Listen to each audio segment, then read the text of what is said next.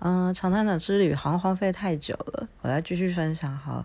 大家出国旅游的时候，是不是总是会烦恼要买些什么样的，就是一些伴手礼或者是纪念品？这次去长滩岛，其实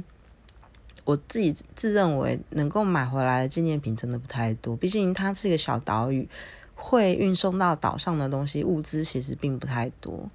我就觉得不需要再多花什么钱了。那我出国旅游的习惯，大部分我觉得是我妹妹影响我的。我们是一定会写明信片，那就是你会收到明信片，从你在哪个国家寄来，这个是一个很棒很棒的一个回忆。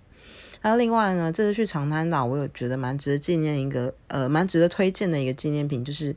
它居然在那个小小的那种市集里面有那个捕梦网。我觉得那捕梦网它做的非常的精致，我觉得还不错，然后价格也不贵，我蛮推荐这个东西的。